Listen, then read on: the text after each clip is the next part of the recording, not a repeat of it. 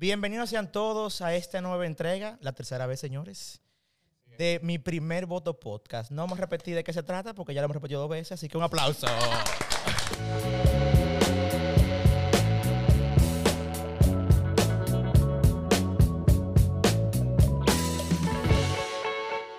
Pasa es que hoy estamos muy emocionados. Nos complace recibir aquí en el día de hoy a nuestra estimada senadora Faride Raful. Gracias. Cabe, Y la mujer- una de las mujeres más revolucionarias Literal. que tenemos en Hasta De la República. No, no, no. De la hasta- no, no, incluso hasta su personalidad. Porque yo pensaba que solamente era el personaje de Faride en el Congreso, pero su personalidad Señora, literalmente pero así. Faride no cambió el esquema. Faride ahora Correcto. Ahora aquí. Ahora sí, Ya. Es que, es que esa silla como que me... Al señorón, me ¿verdad? Al siento- señorón del sí, coro. me siento como que estoy en un set de televisión eh, grabando algo muy formal y no la realidad. Señores, ca- cosa, cabe destacar que yo soy de Santo Domingo Este. Y cuando Faride ganó, yo celebré como cuando Antonio ganó también igualito. No, de verdad, Faride. No, lo gozamos, lo gozamos. Por ejemplo, cuando Faride ganó la diputación, en mi casa se celebró como que fue en la provincia. Ay, gloria a Dios, Sí. Señor Jesús. Y a partir de ahí nosotros empezamos a mirar a Faride completamente. Y le hemos dado seguimiento. Gracias, gracias, seguimos gracias. Esa es la idea. Hay que cumplir- que más muchachos entren y que más gente entre. Así es. Faride, usted sabe que aquí nosotros tratamos de, de sacar el lado un poquito más humano Ok. y un poquito más familiar Jocoso de también. cada y jocoso de cada invitado. Entonces, nosotros queremos que usted comience eh, diciéndonos un poquito sobre usted, cómo se, se interesa Faride en la política, cómo crece en ella desde joven, quién la, la llevó a ese camino y eso. Bueno, mi papá es político, yo vengo de un hogar político y de educadores, eh, también ligado al mundo cultural. Y definitivamente los padres se enseñan con el ejemplo. Yo siempre digo, si mi papá hubiera sido ingeniero y tuviera una constructora, probablemente yo me hubiera dedicado a la ingeniería, ¿verdad? Pero no, realmente me tocó vivir en, un en una casa de, donde hay una alta sensibilidad social. Entonces, desde muy pequeños estuvimos muy expuestos a la vida pública, a la vida de interacción con personas que era, estaban, estaban tomando decisiones importantes en ese momento, cuando yo era pequeña y me tocó crecer en una época de la Guerra Fría, eh, donde habían pasado los procesos de transición democrática, donde teníamos el principal líder, el doctor José Francisco Peña Gómez, que habitaba eh, pues, en todos los espacios donde nosotros íbamos. Mi papá era la voz eh, que abría todos los, los lugares donde estaba el doctor José Francisco Peña Gómez, y me tocó interactuar mucho con eso. Entonces, definitivamente, eso influye. Y el hecho de que mi, mi familia es muy unida, almorzamos juntos todos los días, ahora por las múltiples responsabilidades, quizás no tanto como quisiéramos, pero siempre estábamos juntos. Somos una familia de seis hermanos, eh, todos de seis, cuatro somos abogados, como mami y papi. Eh, claro, Somos dos colegas. claro. ¿Qué tú estás estudiando? De, Derecho. ¿Y tú? Derecho. ¿Y yo? Derecho. ¿Y tú? Derecho. entonces, de, de seis, cuatro. que cambia soy yo aquí. Ahí ciencia política, entonces. Bueno, mi papá y mi mamá también son politólogos. que van de la mano, claro. Estudiaron ciencia política. De hecho, cuando comenzaron la carrera de Derecho, se abrió por primera vez la carrera de Ciencia Política en la Universidad Autónoma de Santo Domingo. Se necesitaban alumnos para poder abrir la clase, la, la licenciatura, y migraron a Ciencias Políticas. Y cuando se graduaron, volvieron a Derecho a terminar la carrera. O sea que tienen dos carreras ambos y son catedráticos ambos, universitarios. Entonces eso definitivamente, además que papi andaba mucho siempre conmigo, ¿verdad? Entonces en mi casa era, en mi, casa yo digo, mi casa es muy diversa, porque en mi casa tú te despertabas con una crisis nacional donde estaban tomándose una decisión, donde estaban los actores que veías en televisión y que estaban en el Partido Revolucionario Dominicano. De, haciendo eh, reuniones importantes en mi casa y en la noche estaba Víctor Víctor con una guitarra cantando. Entonces, eh, o Jackie Núñez del Risco, en paz descanse, o soy la, o soy la luna, eh, en un mundo Nuria Piera, o sea, una vida muy, muy diversa y de mucho aprendizaje cultural también. Entonces eso definitivamente nos, nos convocó a desarrollar nuestro espacio de sensibilidad social a, eh, a través de la política y ocupar esos espacios. Entonces yo comencé muy, muy joven, yo comencé desde muy, desde muy pequeña, obviamente con de la mano de mi padre, eh, yendo a los espacios, aunque papi no me involucraba en los mismos, porque yo sé que él no hubiera querido jamás que yo me dedicara a esto. Fui la única que me dediqué. Y a los 18 años, pues comencé, ya me inscribí en el partido, comencé a trabajar. Yo tenía muy claro que de la política no se vivía, porque en mi casa nunca se ha vivido de la política. Eh, y mi papá me decía, tienes que hacerte profesional, tienes que vivir de una carrera, tienes y por eso estudié Derecho, estudié Comunicación Social, no la terminé, eh, porque mi papá también tenía programa de televisión. Eh, y papi se la pasaba. Yo me parezco mucho, la- mi vida profesional activa se parece mucho a la de mi papá, de tener cuatro, cinco trabajos, tres trabajos, de ir de aquí para allá, corriendo, asumiendo responsabilidades. En eso me parezco mucho a él. Y eh, pues bueno, donde estudié comunicación no la pude terminar porque la comencé en la UAS al mismo tiempo que el derecho. Y el derecho me, exigía demasiado en la Pucamaima.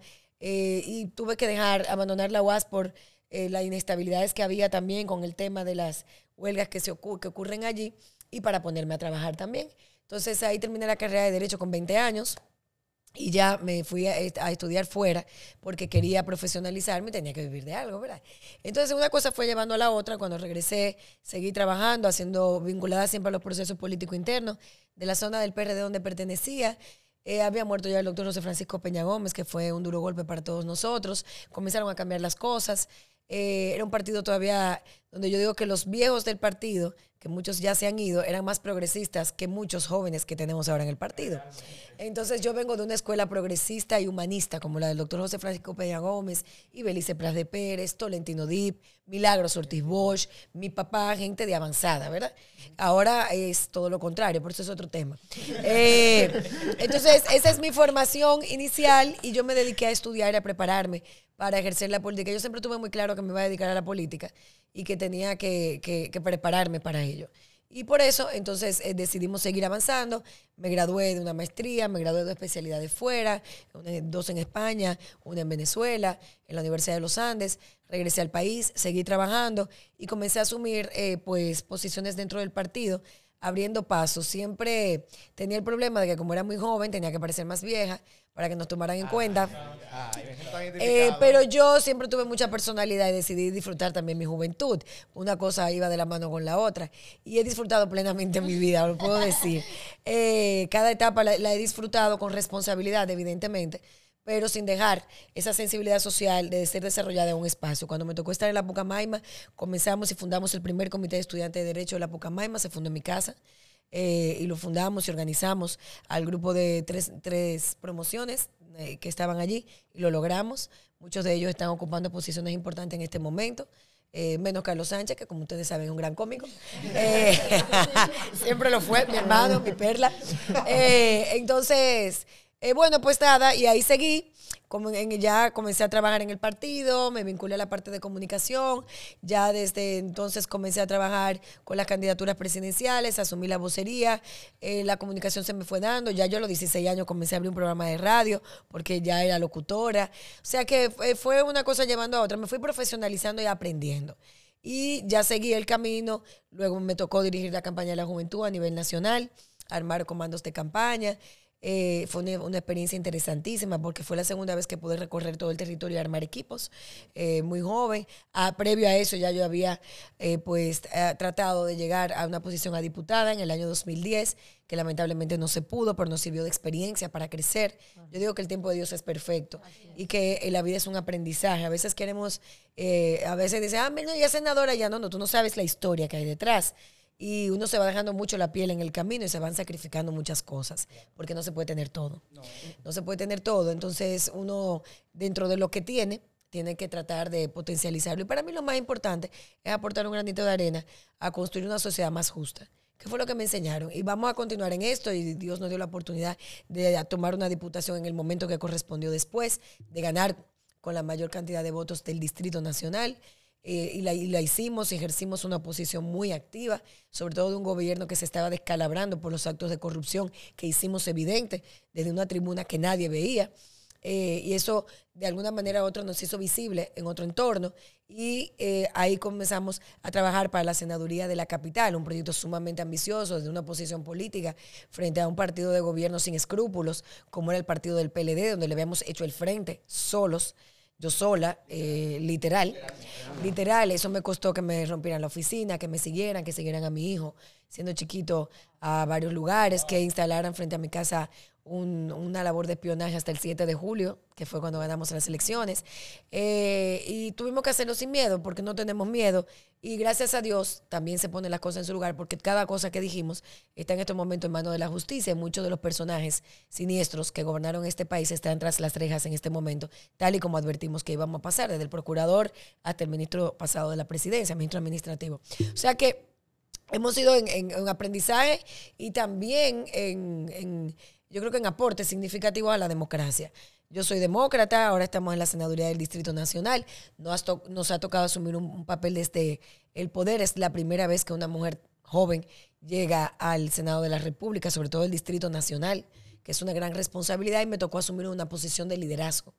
Eh, dentro de 17, 18 senadores, cuando llegamos, eh, asumir esa posición de liderazgo dentro del Senado, lo que encontramos, qué íbamos a hacer, cómo íbamos a transformar, cómo íbamos a aprobar y cómo íbamos a apoyar la gestión por la que habíamos luchado, encabezada por Luis Abinader, dentro de un Congreso más transparente.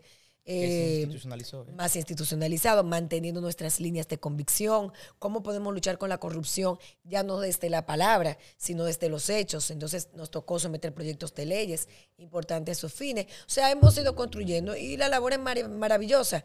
Y la- lo más lindo que hemos hecho es, yo creo, tratar de humanizar la política, que no solamente lo he hecho yo, lo ha hecho la generación que nos ha tocado ahora y que le ha tocado asumir algunas funciones de la alcaldesa, el propio presidente de la República y los principales ministros, no todos, pero la mayoría.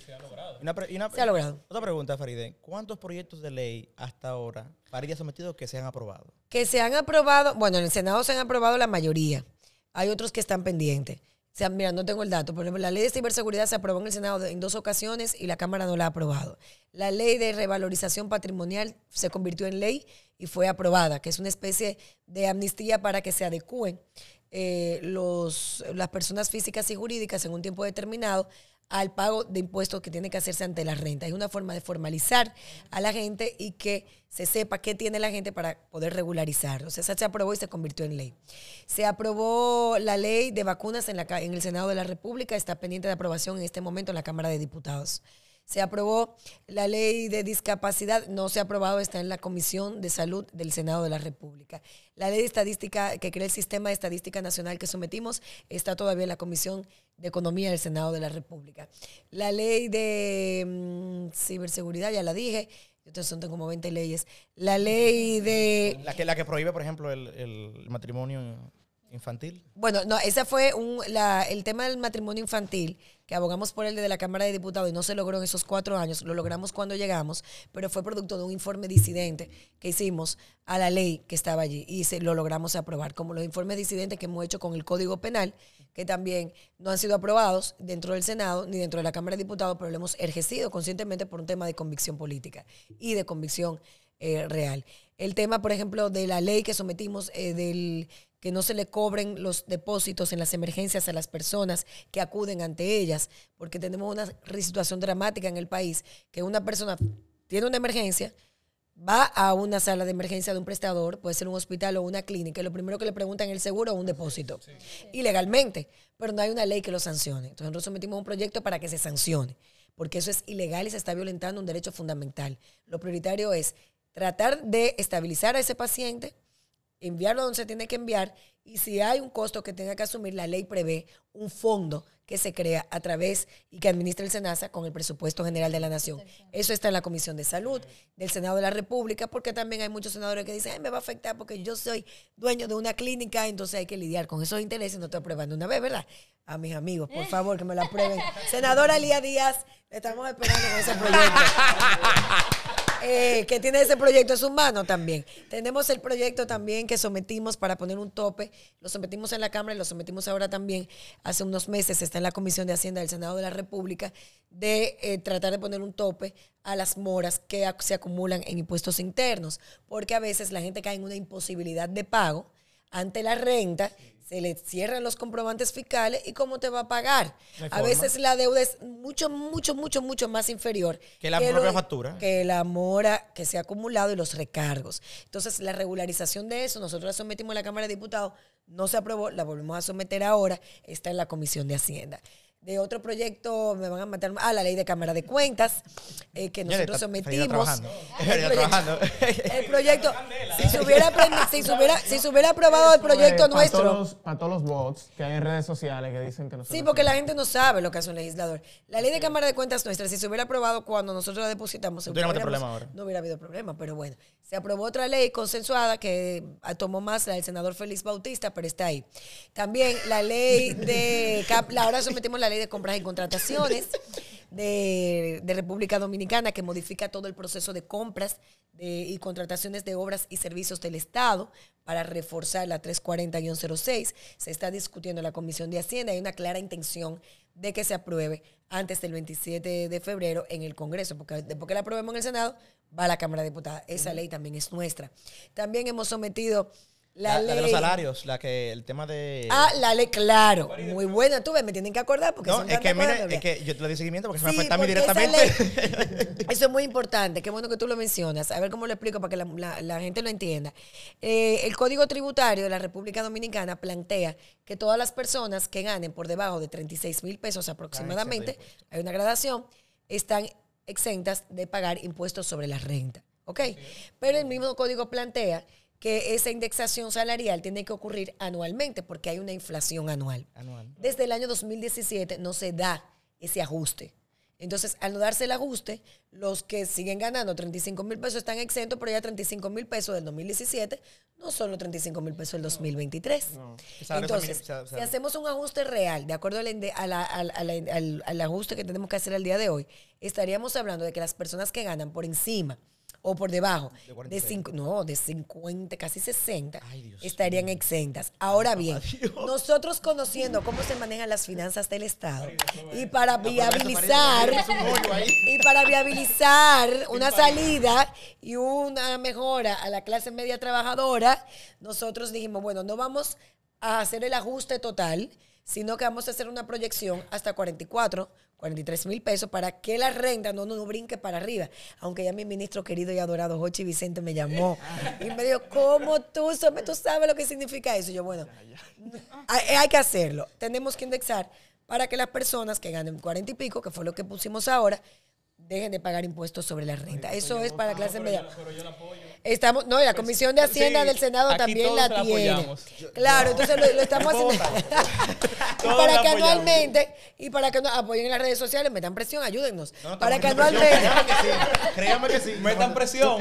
Y algo de lo que yo me siento muy orgullosa también, señores, es de algunos proyectos que aunque no los sometí yo, como por ejemplo la ley de ordenamiento territorial, era un proyecto de ley, está en un mandato constitucional hacerlo desde la constitución del 2010 y desde esa época se habían discutido varios proyectos y no se aprobaban. ¿Por qué? Porque había muchos intereses que no querían que se aprobara. Y había senadores, ex senadores, que gracias a Dios hoy no están allá, que eh, habían bloqueado la aprobación de esa ley de ordenamiento territorial. Y la gente no lo entiende.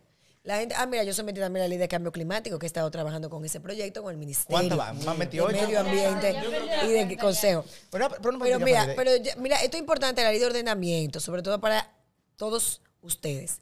Porque la gente no entiende Lo importante que, que es. exacto. Si nosotros no organizamos el territorio, y tú que quieres ser regidora, si nosotros no organizamos el territorio, no podemos garantizar los servicios básicos, Básicos. públicos y efectivos para la gente. Léase. Si tú no organizas el territorio, tú no sabes dónde va una escuela, dónde, va un, dónde va un hospital, dónde se requiere, dónde yo puedo poner un, un parque, no es donde a mí se me ocurra. Yo como senadora no puedo venir, ay, mira, hay un espacio vacío ahí, qué lindo, para poner un parque, ahí, ahí. o poner un hospital. No, debe haber un, Un planeamiento. un planeamiento. Pero ¿qué pasa? Ese planeamiento no solamente depende de la- del municipio. Del nivel poblacional. ¿Por qué? Porque la constitución de la República dice que la planificación del territorio es del Estado y el Estado delega en el Ministerio de Economía, Planificación y Desarrollo. Y entonces hay un plan nacional de ordenamiento territorial que se aprueba a través de una ley. A partir de ese plan nacional, que todavía no se ha aprobado, ese plan nacional, donde hay una visión de Estado, no de gobierno, de Estado, vienen los planes regionales. Tenemos 11 regiones, que ya se aprobó una ley de regiones únicas, tenemos 11 regiones. Esas 11 regiones tendrán un plan. Y dentro de, de las regiones están los planes municipales y distritales o gobiernos locales, como dice la Constitución, que son los que van a dar el uso de suelo y van a decir, esto es, mira, después que yo hago el estudio, Esto me sirve para decirte que esto tiene vocación agrícola y tú no puedes construir. Por eso nosotros vemos, yo no sé, un caso famoso en La Vega, que se construyeron unos edificios familiares, que la gente tuvo que desalojarlos, porque cada vez que llovía se inundaba, subía el río, porque lo construyeron en tierra de vocación agrícola. Ah, ¿en donde siembran arroz? Exactamente, eso no era para desarrollar proyectos habitacionales. Entonces pone en riesgo a la gente. Nosotros tenemos asentamientos humanos aquí en el Instituto Nacional, sobre todo en la circunscripción número 3 y en la número 2 también. En la 1 hay algunos, pero en la 3, sobre todo, que es la más masificada y de más asentamientos irregulares, donde es un riesgo para las personas que viven allí nosotros enfrentarnos a un temblor mañana porque son construcciones que se han ido levantando en terrenos, por ejemplo, que son totalmente pantanosos. O, o de laderas. Eh, de manera informal. Entonces, esas cosas con la ley de planeamiento, No pueden de pasar. ordenamiento territorial, no pueden pasar. Esto es turístico, esto va a ser para el turismo.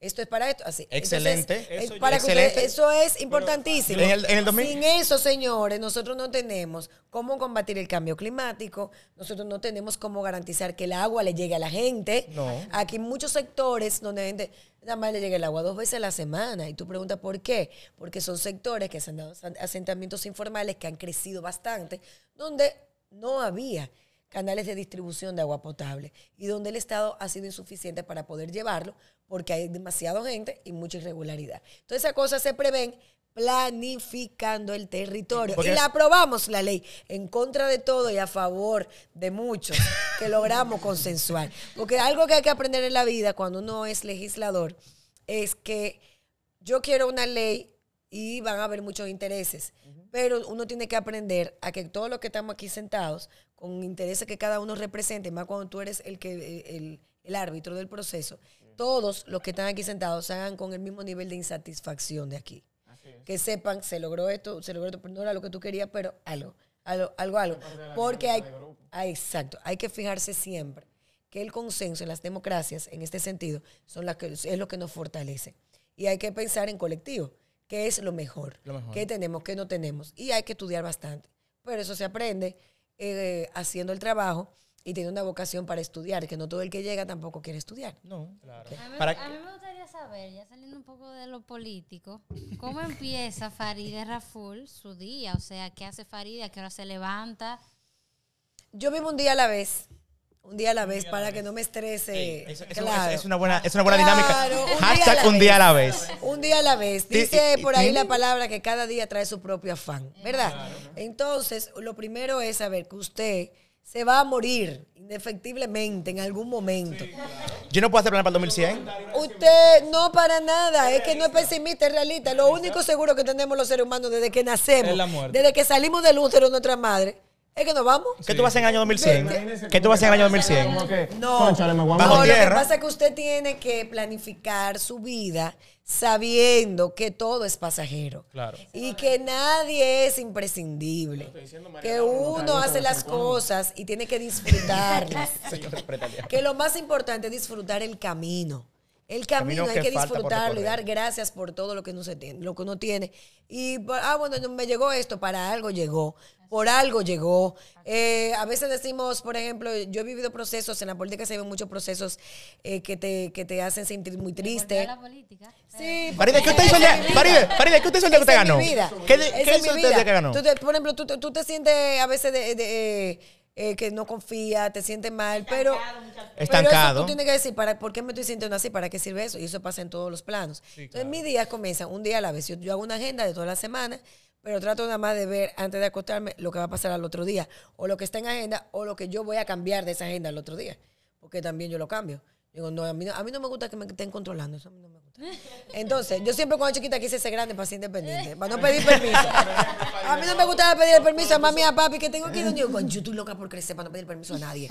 Y yo quiero trabajar para no pedir dinero a nadie, a nadie le quiero pedir dinero. Usted siempre ha sido revolucionaria. Sí, siempre. Desde chiquita. Siempre. Entonces, por ejemplo, mi día comienza en la mañana, depende. Regularmente, como mi hijo ya tiene 11 años, eh, mi hijo tiene que ir al colegio. Entonces, mi hijo se tiene que ir temprano.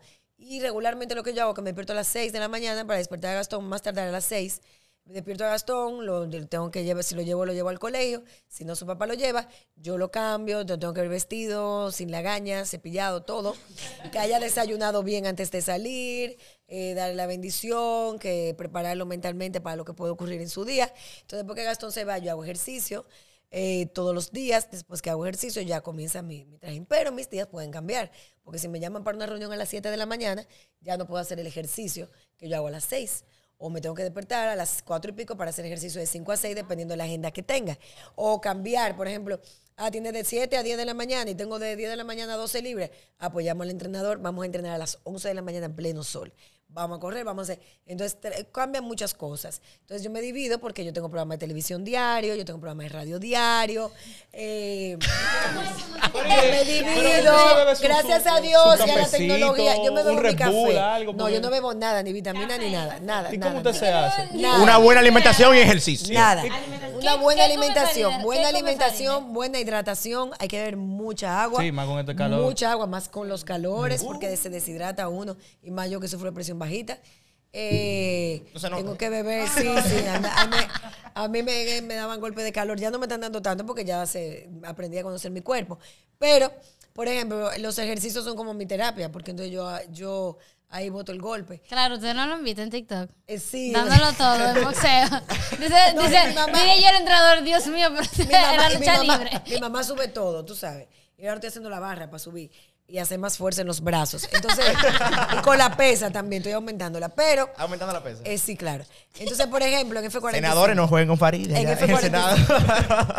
En Mucho F45. cuidado. Entonces, por ejemplo, ese, yo, dependiendo, yo tengo unas reuniones, yo priorizo, eh, yo tengo que ir al Senado, generalmente todos los días. A veces por los tapones mido, por ejemplo, un día entre si voy al Senado, voy a perder mucho tiempo y tengo una reunión aquí, hago reuniones, por ejemplo, cerca de mi casa, voy a mi casa, voy, prefiero ir a los sitios directamente.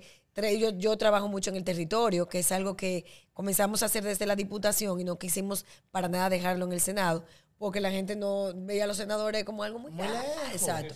No, yo soy servidora pública, yo estoy en contacto porque yo Bueno, la tenemos aquí hoy. Claro Sí, que sí. que es un problema. Es un problema. Es un problema. Claro, es que esto- Pero ¿qué A la senadora del El día distrito. que ganó, ¿cómo usted se? ¿Cómo, ¿Cómo se es? El día que ganó. Entonces, no, que ella sintió. Cuando usted ganó, háblenos Hizo a partir de ahí. primer Primer boletín. boletín. Primer boletín. La verdad Lo es. primero que hizo Farid. Real, Primer boletín. Espera, y en- entonces una campaña en pandemia. Ah, sí. Una, una Pero espérate. Primer boletín. ¿Cuál, cuál fue su reacción cuando se levantó por la mañana y dijo, ok, hoy tengo que ir a No, los días de votar las elecciones, déjame explicarte en mi vida. Los días de las elecciones.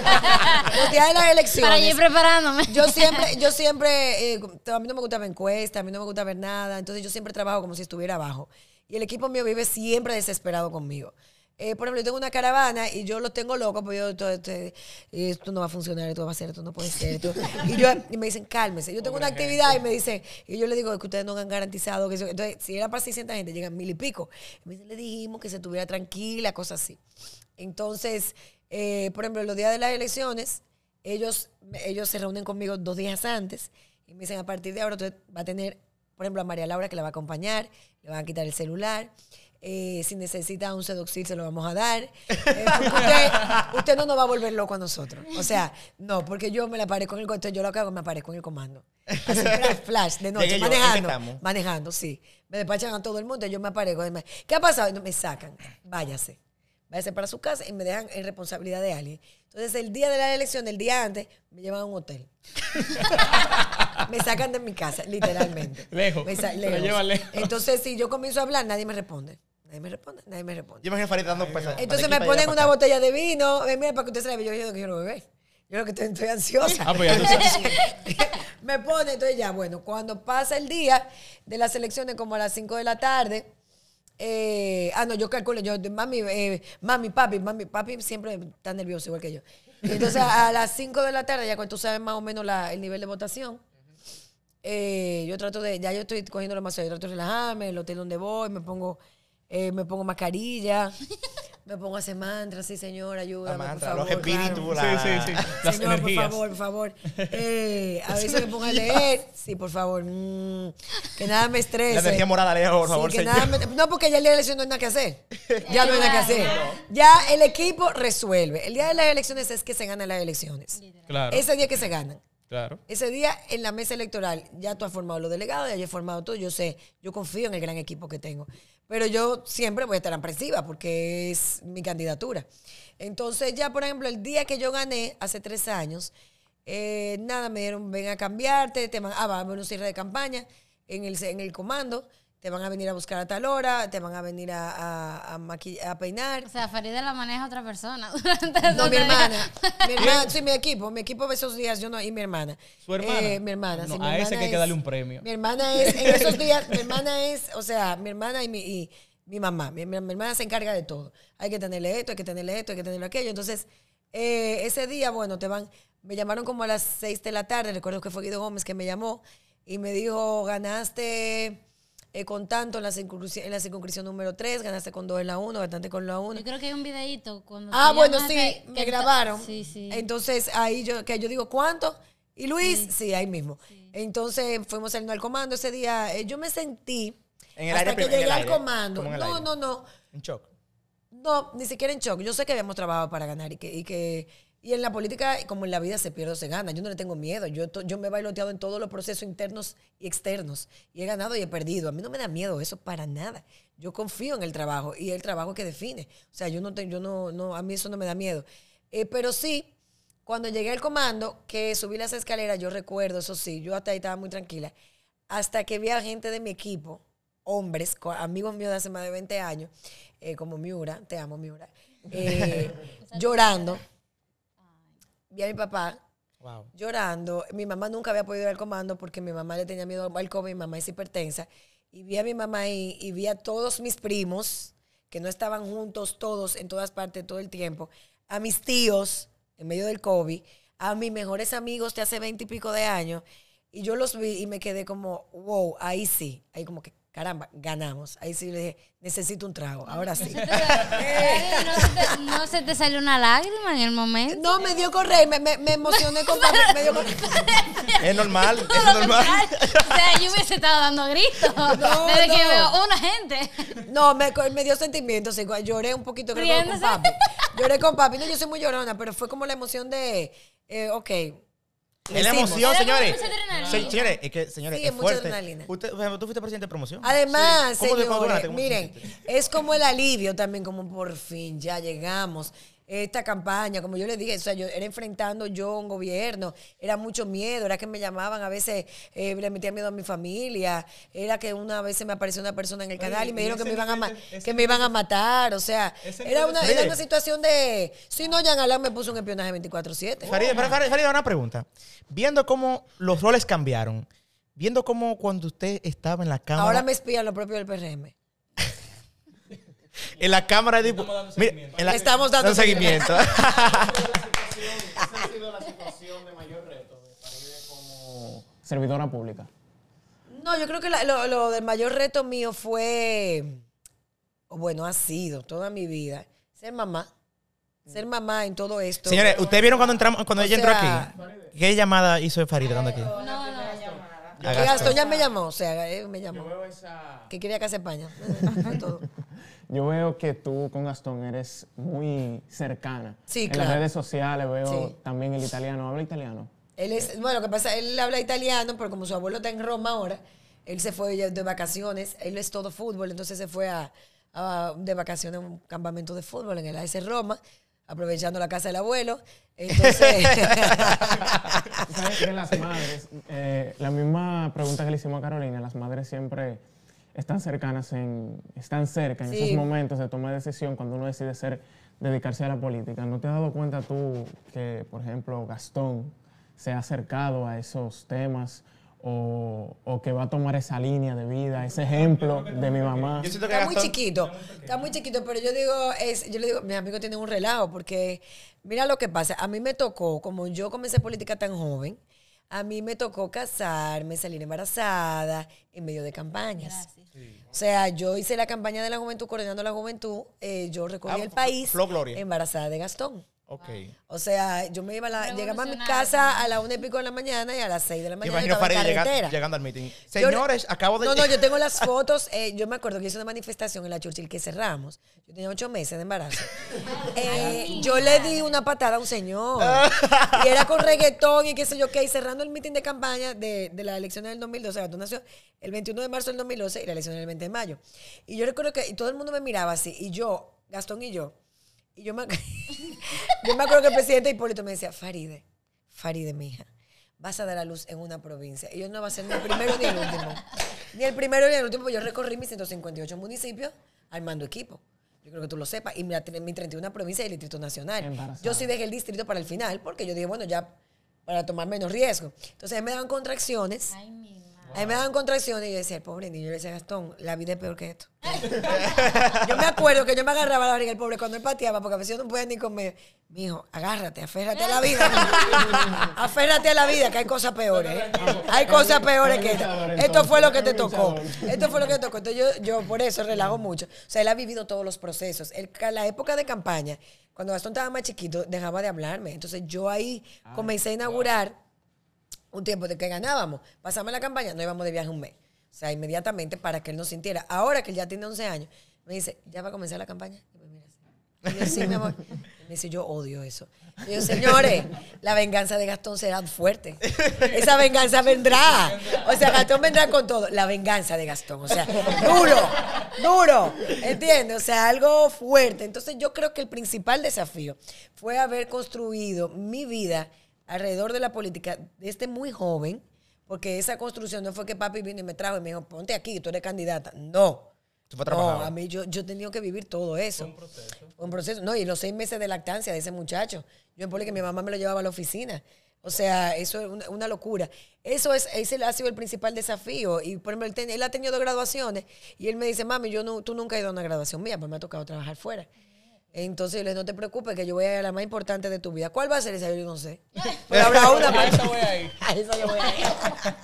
A esa yo voy a ir. Ay, mi hijo. Y él ya me chequea, él es que me chequea el TikTok, él me chequea todo. Y me dice, no, no opine eso. Ahí están los haters hablando. Oye. No hable de eso, no hable qué sé yo qué. Eh, sí, ya, tú sabes, él chequea todo, todo, todo, todo. O sea que... Director de redes sociales de Farid Raful, Gastón. Sí, él todo. Me dice, mami, ¿para qué por Dios subiste esa foto? ¿Para qué te pusiste a hablar eso? Qué vergüenza. él va a ver esto y me va a decir, ay, Dios mío. Qué vergüenza, más. Qué vergüenza. No te vuelvo a decir nada. No, te- no, no, él habla, él habla mucho conmigo. Yo tiene que, conmigo que tiene que hablar. Es conmigo que tiene que hablar. O sea que. Antes de- salir este tema, me gustaría saber cuál fue la reacción de sus padres cuando ya usted formalizó su candidatura, que usted se iba a lanzar.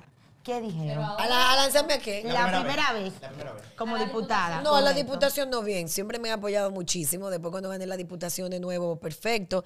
Pero cuando dije que iba a ser senadora no fue tan perfecto porque eh, ellos se entendían, no, y, y estábamos pasando muchas situaciones.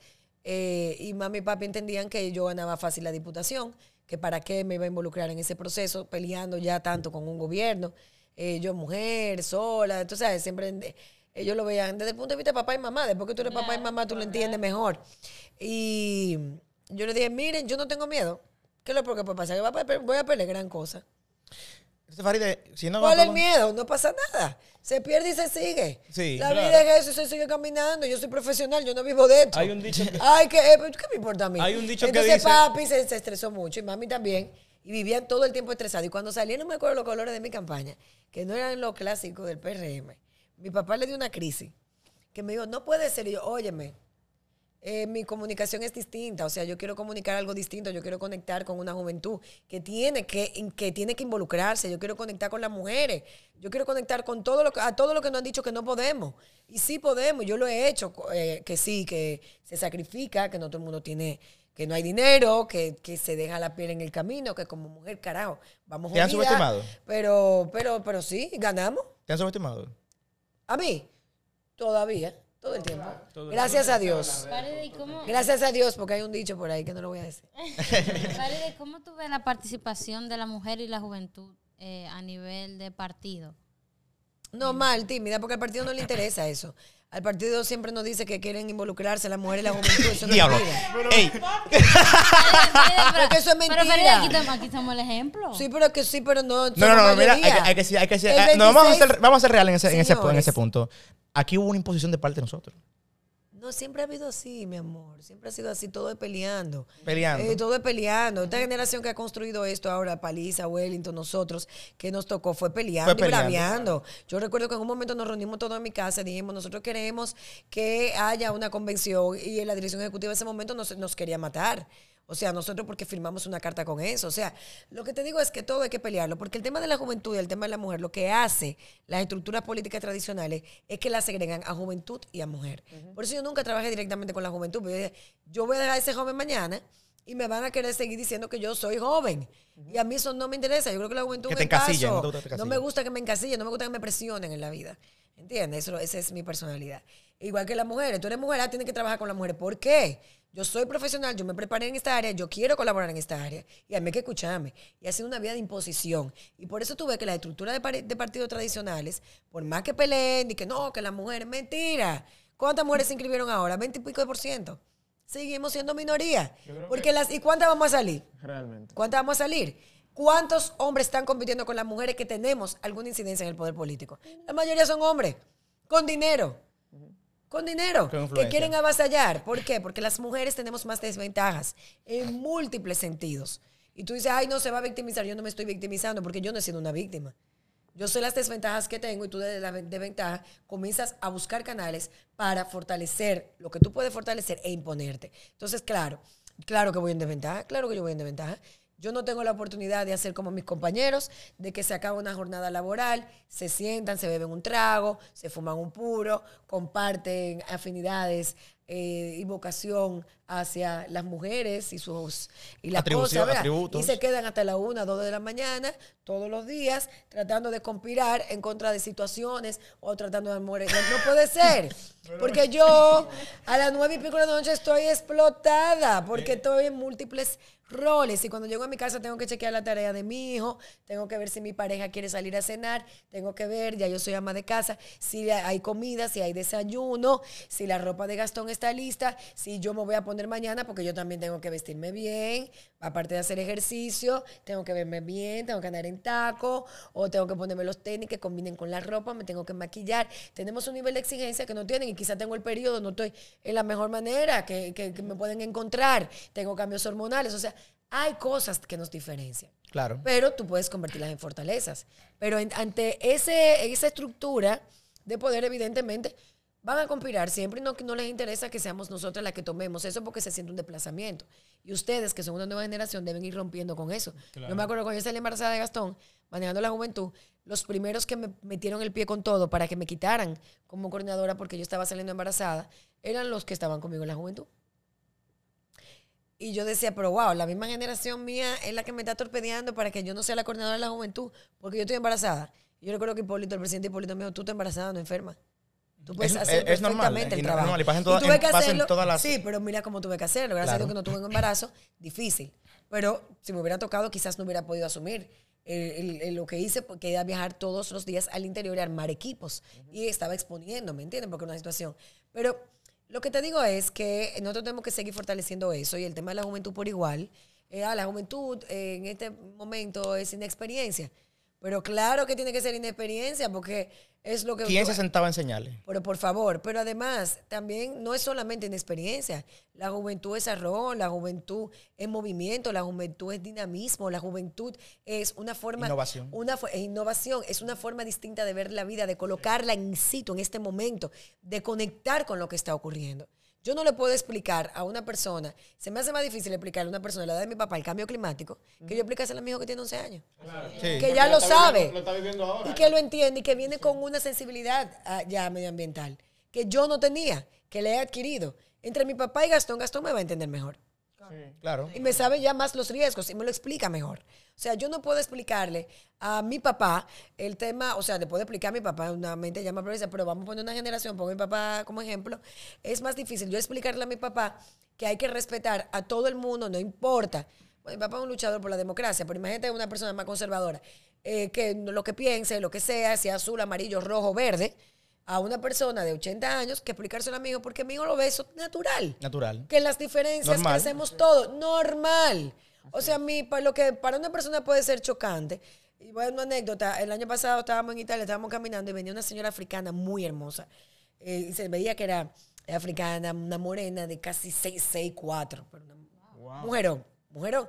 Llama la atención. Entonces viene con un hombre caucásico total. Blanco del mismo tamaño de ellos. Yo diciendo, pues esto tienen que ser deportistas los dos. Pues cuál de los dos más lindo.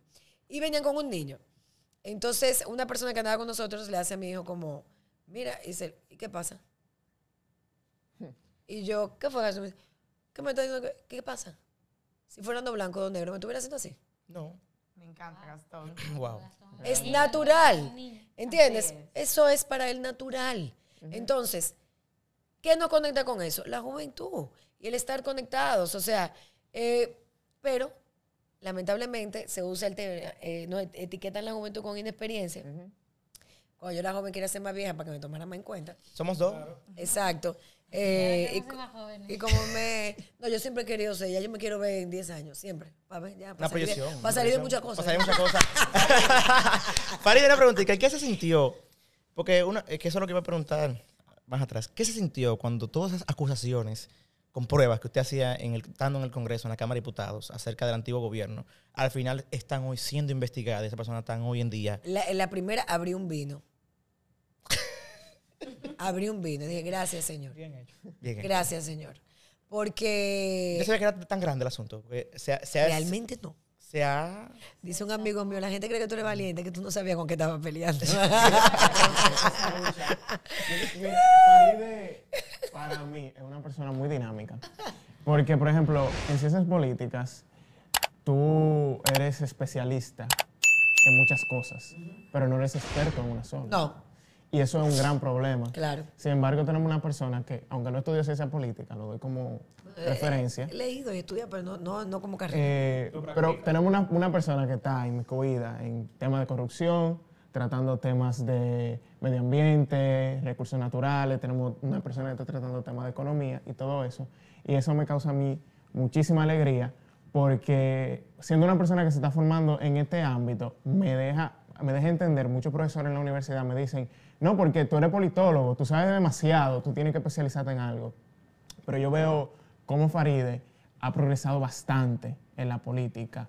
Eh, es una persona que es escuchada actualmente. en Porque la mira, es que eso hay que dedicarse, hay que dedicarle tiempo. Eso hay que dedicarle tiempo a estudiar. Eh, sí, porque, por ejemplo, tú tienes que involucrarte en temas. Cuando tú te involucras, tienes que estudiarlo a fondo. Para tú adquirir conocimiento y poder manejarlo. Y también valerte de personas que sí son especialistas. Entonces tú aprendes. Entonces, cuando tú aprendes y aprendes, como decía mi profesor Santana Marcano, se te queda. Y tú dices, óyeme, yo, y, y ya tú te vas generando una opinión. Entonces, como yo tuve una casa muy crítica, mi casa, la- es- nosotros somos una familia crítica absoluta. No, no, lo estamos Total notando. y Lo absoluta. estamos notando desde aquí. Crítica absoluta. O sea, yo te digo que, que el- todo en mi casa se duda, todo se critica, todo. Entonces, eso también te hace, oye, me tienes que conocer más antes de hablar. Tú tienes que saber. Yo no hablo de lo que yo no sé. Si tú me preguntas algo, yo te digo mucho. todo el tiempo. Mi familia es todo el tiempo. Pero una- eh, usted, usted alza la voz o el otro, o el otro espera, o el otro espera que el otro no, mi hable. amor, No sé, no- no voceando, sé. pero a nivel Dios. voceando a nivel Dios. Ya, yo, ya, ya, ya, ya yo he llegado a un nivel en mi vida Déjame que me callar. que yo le digo, a, mi- a mi- como me dice Gastón Mami, en mi trayectoria de vida. Eh, ya llegué a un nivel de mi En vida. su que yo- larga trayectoria de En su larga En su trayectoria. larga de vida. trayectoria de vida. Que yo le digo a mi familia, y yo, de verdad, yo todos los días lo soporto menos a ustedes. Cuando nos juntamos, porque es el que hable más alto. Yo, yo no me voy a vocear con ustedes y nos molestamos y todo. Por eso. Pero, por ejemplo, ¿Y yo recuerdo.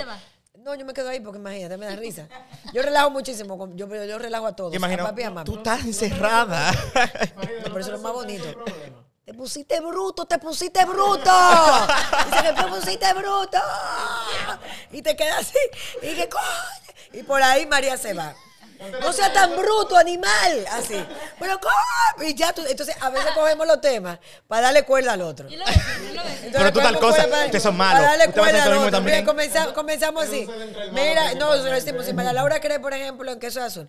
Bueno, María Laura, mira, te embromaste. Ya llamaron que eso está rosado. que no queda azul. Mira, tú no estás viendo bien, o sea, es imposible. Y comenzamos a darle cuerda. Entonces ahí. como- Sequilla. y se para y se va. Y si está papi, mal, papi que se va. Papi, papi, papi aborta la misión. Papi, esto es una partida de ojo, todo. Me voy a Y se va. Yo no sé qué estoy criando, es que yo crié. No, mami dice a veces, ay, Dios mío, Dios mío. Pero papi, papi aborta la misión. Papi, yo no sé, tú eres un grupo de locos lo que yo tengo en esta casa. Papi, se va por ahí mismo. Y ya. Pero nosotros somos muy cómicos. Mis amigos y mi familia, déjame decirte, dice que si ponemos una cámara, el reality show de los Raful Soriano, eso va a ser Sí, el viral, viral. es una locura. buena idea, buena idea. Una locura. Mira, un reality show. Pero mira, la, eso que tú dices es muy importante porque cuando yo entré a la Cámara, yo estaba en la Comisión de Hacienda, donde yo quería ir era Industria y Comercio y me tocó la Comisión de Hacienda. Y ahí, para que tú veas, cuando llegan préstamos, yo, cosas, yo, yo me pongo a estudiarlo, bueno, yo soy abogada. También uno como abogado tiene una formación. Exacto. Eh, que tiene que armar expediente, que tiene que estudiar, qué sé yo qué. Y yo veo el y yo, pero este préstamo se tomó esto por esto, y, y no, y nadie lo está estu- y no cuadra, nadie lo está estudiando, qué sé yo qué. Y yo me comencé a meter en los temas y comencé a estudiar, es el tema de finanzas. No fue que yo, yo, eso llegó a mí, yo tuve que estudiarlo. Y me dijo un diputado una vez, yo siempre hago esa anécdota, y me dice, yo no sé por qué te está hablando de esos temas, pero esos no son temas de mujeres. ¿Cómo? Y no solamente ¿Qué eso. te le dijo? Espérate, espérate, espérate. ¿Qué te le dijo? ¿Qué te le dijo, cuál ¿Qué te le dijo? Mira la cara.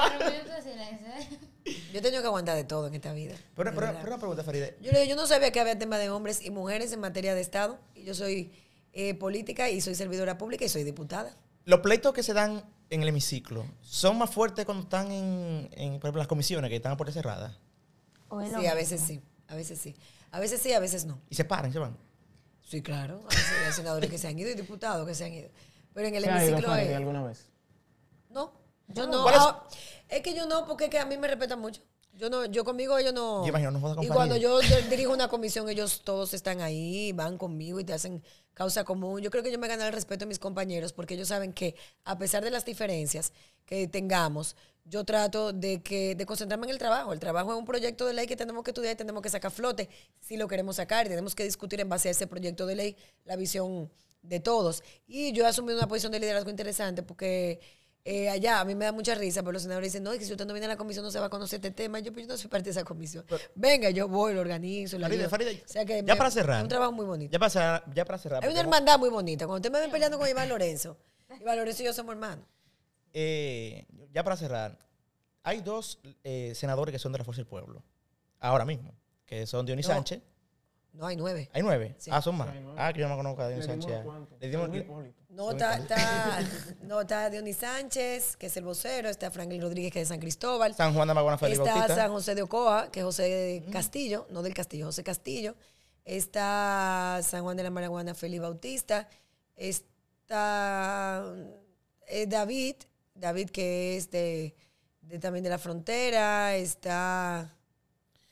De, de, Fe- de Félix y, y, y Dionis. O sea, es, eh, se, puede tratar, de Salcedo. se puede tratar con ellos. O sea, ellos son muy entendidos, son muy. Totalmente. Dionis tiene casi 20 años en el Congreso, más de 20 años. Y- y- Dionis es uno de los mejores legisladores que hay ahí. Y Félix es un tipo sumamente inteligente y dedicado a su labor senatorial.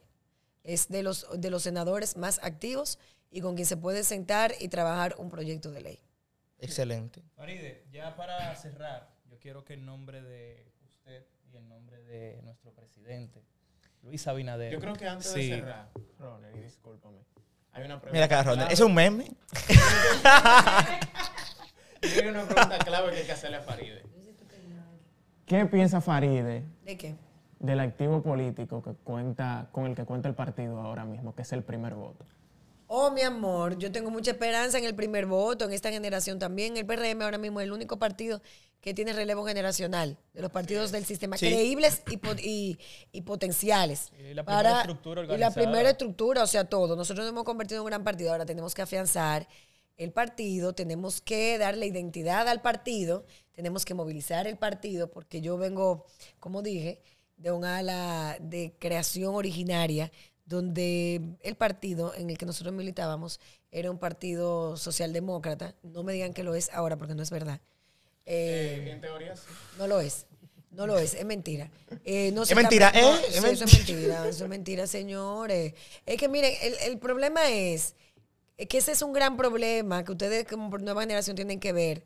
eh, yo voy a seguir trabajando con ese tema. La identidad de los partidos políticos es la única garantía que tú tienes de poder fidelizar a las personas. ¿Por qué tú llegas a un partido político? Tú puedes llegar porque tú quieres un puesto y tú quieres llegar al poder y tú quieres ser el más poderoso de todos los poderosos. Y el se puso Eso es un disparate. eso, el que hace eso es un baboso. Y de eso está yendo la política. ¿Qué queremos hacer? Que el que llegue llegue a transformar, que el que llegue llegue a aportar.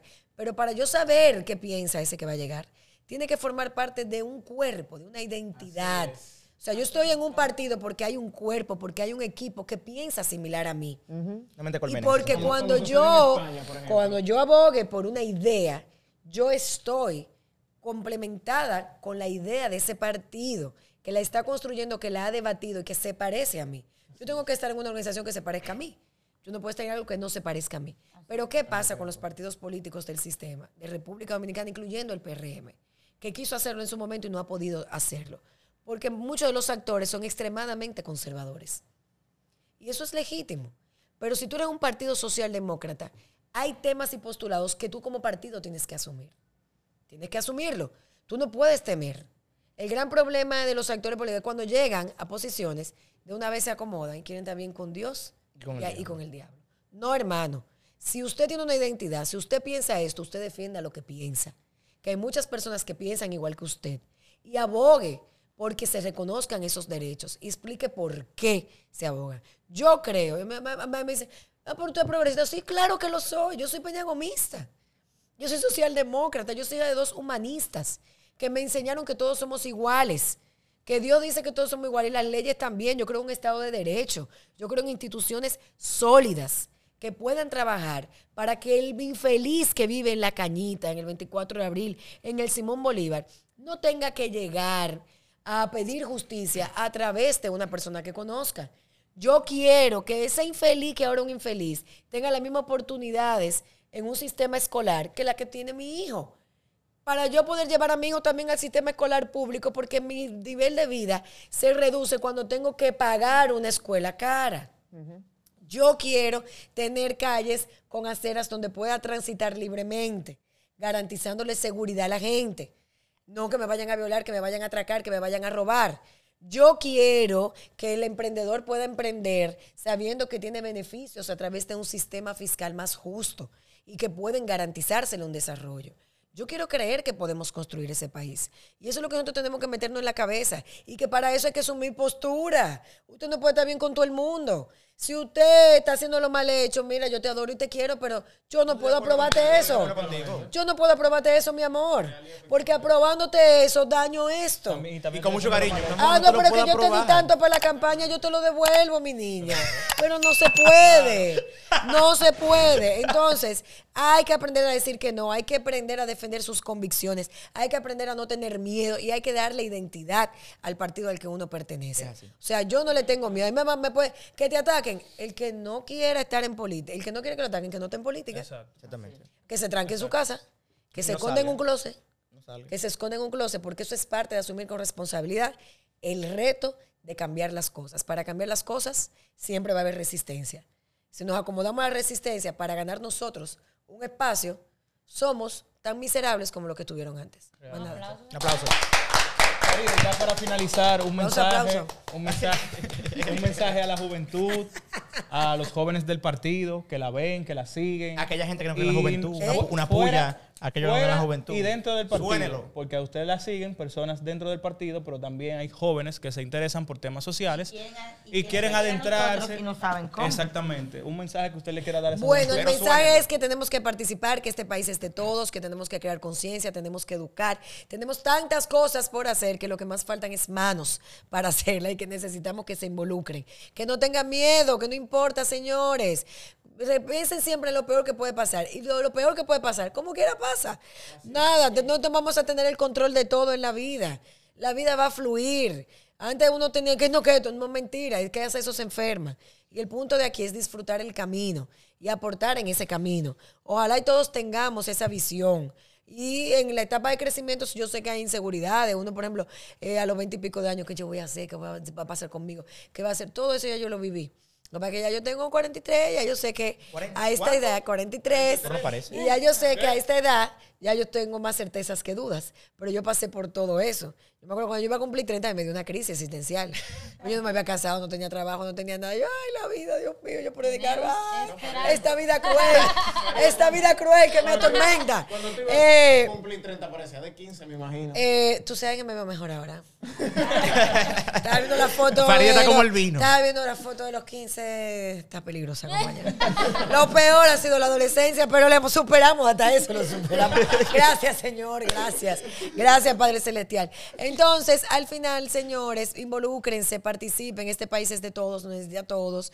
Y tenemos muchos desafíos: el tema del cambio climático, el tema de mayor inclusión, de respeto a los otros, por más diferentes que sean, de que aprendamos que cuando una mujer dice no, no pasa nada. Cuando un hombre nos dice que no, no hay que caerle atrás, ni ser stalker, ni estar en las redes sociales volviéndonos locos.